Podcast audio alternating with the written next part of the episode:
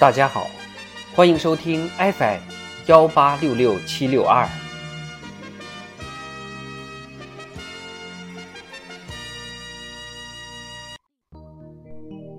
《瓦尔登湖经济学九》，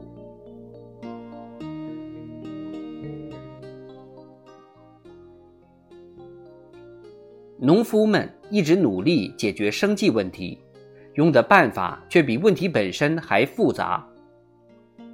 为了获得小额资本，他搞触目投机。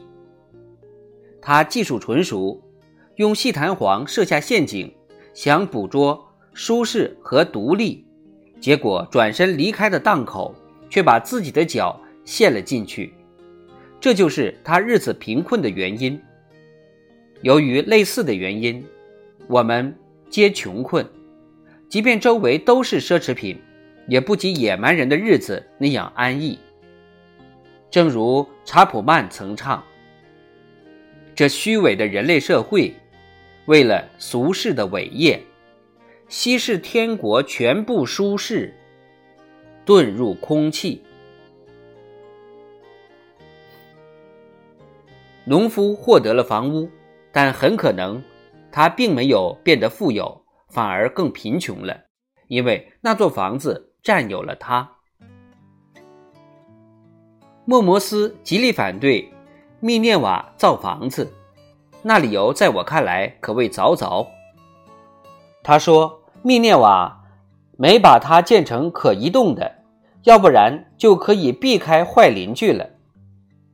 这种观点仍然应该常提，因为我们的房子都建得太笨重。与其说我们是居住在里面，不如说我们是被关押在里面。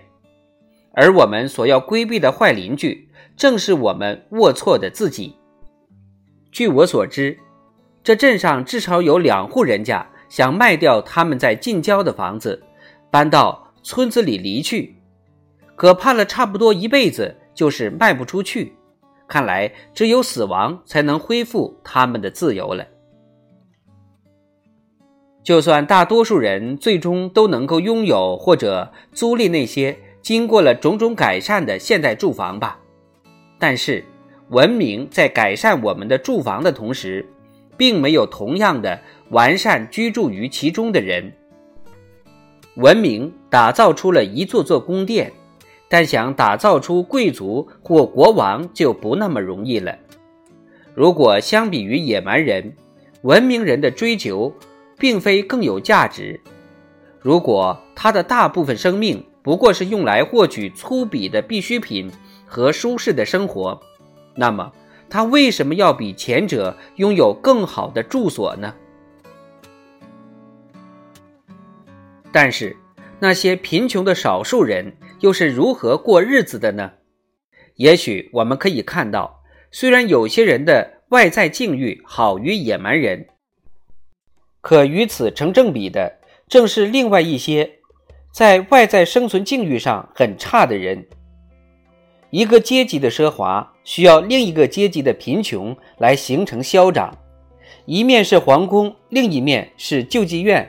及沉默的穷人，建造了法老金字塔陵墓的百万劳工，吃的不过是大蒜，死后也得不到体面的安葬。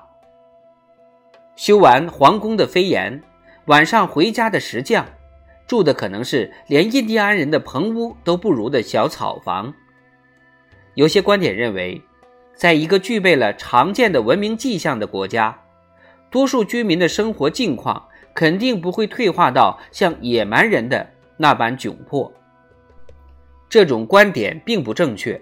我这里所指的是，尚不是生活的恶劣的富人呢，而只是身处恶劣之境的穷人。要明白这点，只需要看看分布在铁路沿线、到处可见的棚屋，他们可算文明中进化的最慢的了。每天散步。我都能看见那些居住在肮脏棚屋里的人，为了亮光，冬日里他们也敞着门，门内见不到用来取暖的木堆，那通常只存在于他们的想象中吧。有些人不论年轻还是年老，都在寒冷或痛苦中养成了蜷缩的习惯，时间一久，身体也总是蜷着的了，四肢和身体官能的发展也都因此停滞了。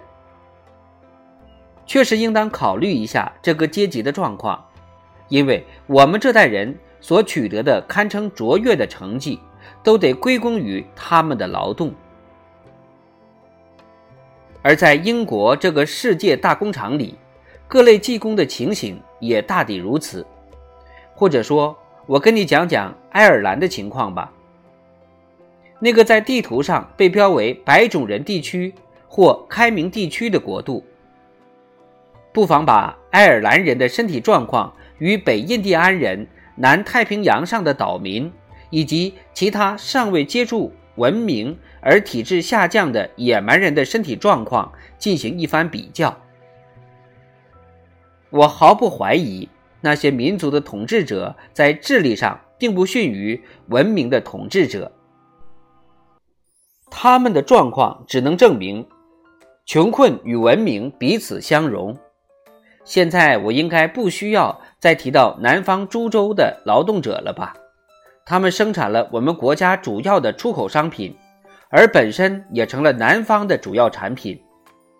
还是把我的讨论只限定在那些据说生活水平居中的人身上吧。